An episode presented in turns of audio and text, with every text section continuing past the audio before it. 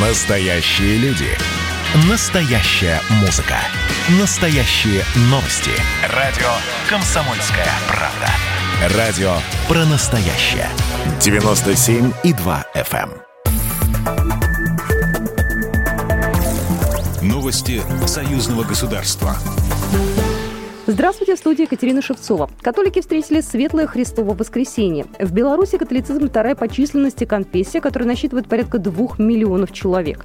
В своем поздравлении президент Беларуси Александр Лукашенко назвал праздник точкой отсчета для новых добрых дел, помощи слабым и обездоленным, единения ради мира и согласия в обществе. Он пожелал всем крепкого здоровья, семейного благополучия и исполнения самых сокровенных желаний.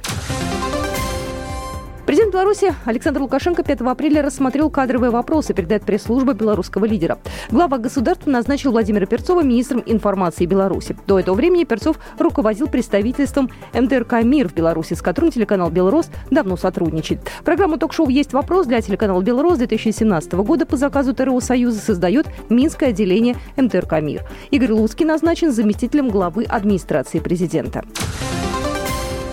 Беларусь может расширить количество вид грузов, которые транспортируются через порты России. Об этом заявил министр транспорта Виталий Савельев на заседании правительства, сообщает ТАСС. В настоящее время Минтранс России обсуждает с белорусскими коллегами возможность переадресации более широкого спектра экспортных грузов через российские порты. Мы получили от коллег предложения и условия, которые мы сейчас детально прорабатываем, сообщил министр. Через российские порты отгрузили уже более 220 тысяч тонн белорусских нефтепродуктов, а поставки опережают график, сообщил премьер-министр Российской Федерации Михаил Мишустин. Второй энергоблок БелАЭС готов на 80%. Об этом сообщает ТАСС, ссылаясь на слова министра энергетики Беларуси Виктора Каранкевича. Уже в 2021 году ожидается доставка свежего ядерного топлива для электростанции и проведение ее пуска. После поставки топлива на второй энергоблок его загрузят в активную зону реактора и начнется физический пуск. Всего на втором энергоблоке пройдут 135 испытаний.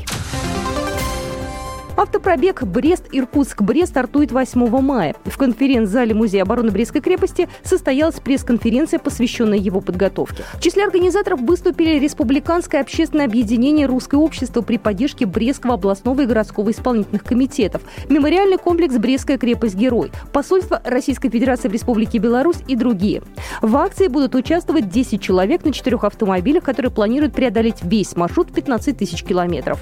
По пути на некоторых участках к ним будут присоединяться на время и другие экипажи машин.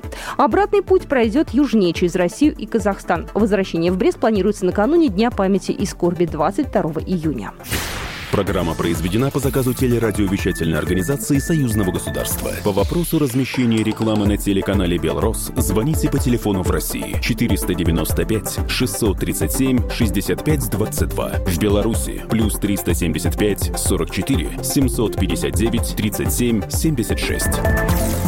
Новости Союзного государства.